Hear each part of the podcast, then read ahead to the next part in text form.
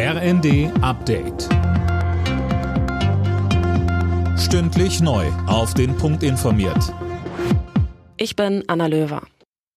Bei der Durchsuchung der Wohnung von Ex-RAF-Terroristin Daniela Klette haben Ermittler Waffen gefunden. Das hat das LKA Niedersachsen bestätigt. Laura König mit den Einzelheiten. Laut der Bild wurde auch eine Panzergranate bei der Durchsuchung entdeckt. Nachbarn mussten demnach währenddessen ihre Wohnungen sicherheitshalber verlassen. Klette war am Montag nach jahrzehntelanger Flucht in Berlin-Kreuzberg gefasst worden.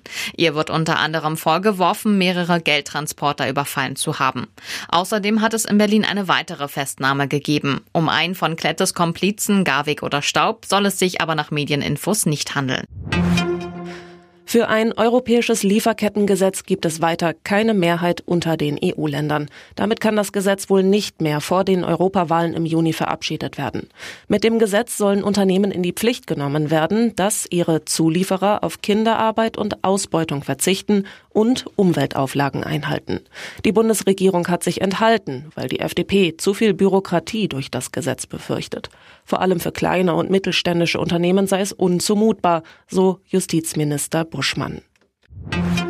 Die Bundesanwaltschaft hat jetzt eine weitere mutmaßliche NSU-Unterstützerin angeklagt. Sie soll von den Morden gewusst und die Terrorzelle unterstützt haben. Mehr von Daniel Bornberg. Es handelt sich um die Ehefrau des bereits verurteilten NSU-Unterstützers André Ehe. Sie soll unter anderem Beate Zschäpe ihre Krankenkassenkarte überlassen haben, damit die trotz des Lebens im Untergrund zum Arzt gehen konnte.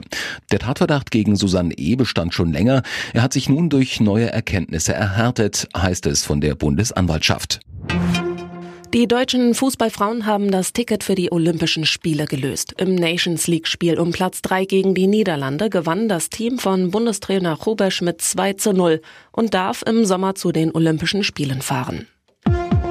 Alle Nachrichten auf rnd.de